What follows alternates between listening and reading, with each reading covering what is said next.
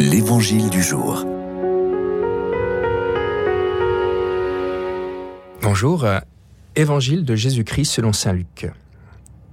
En ce temps-là, Jésus disait à ses disciples, Il faut que le Fils de l'homme souffre beaucoup, qu'il soit rejeté par les anciens, les grands prêtres et les scribes, qu'il soit tué, et que le troisième jour il ressuscite.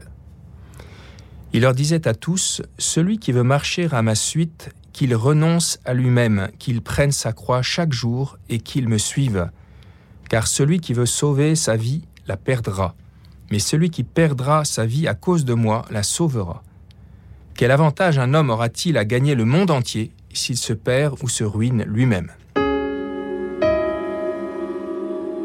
Alors que nous commençons tout juste notre marche de carême, la fin nous est donnée à contempler, aux deux sens du terme, chronologique, mais surtout au sens du but à atteindre.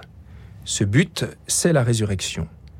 Pour que nous puissions l'atteindre et ressusciter avec le Christ, nous devons accepter de prendre le chemin qu'il a pris lui-même, et donc de mourir. Mourir au vieil homme qui est en nous, pour que l'homme nouveau puisse grandir. Pour marcher à sa suite, le Christ nous donne trois conditions correspondant aux trois grandes étapes de sa passion.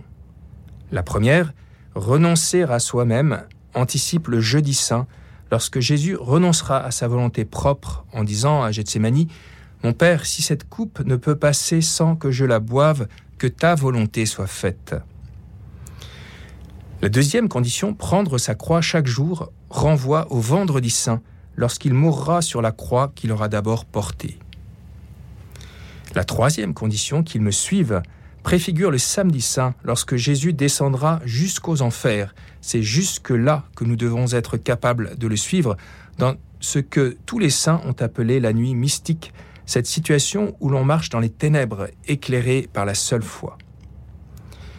N'ayons pas peur de suivre Jésus jusque-là.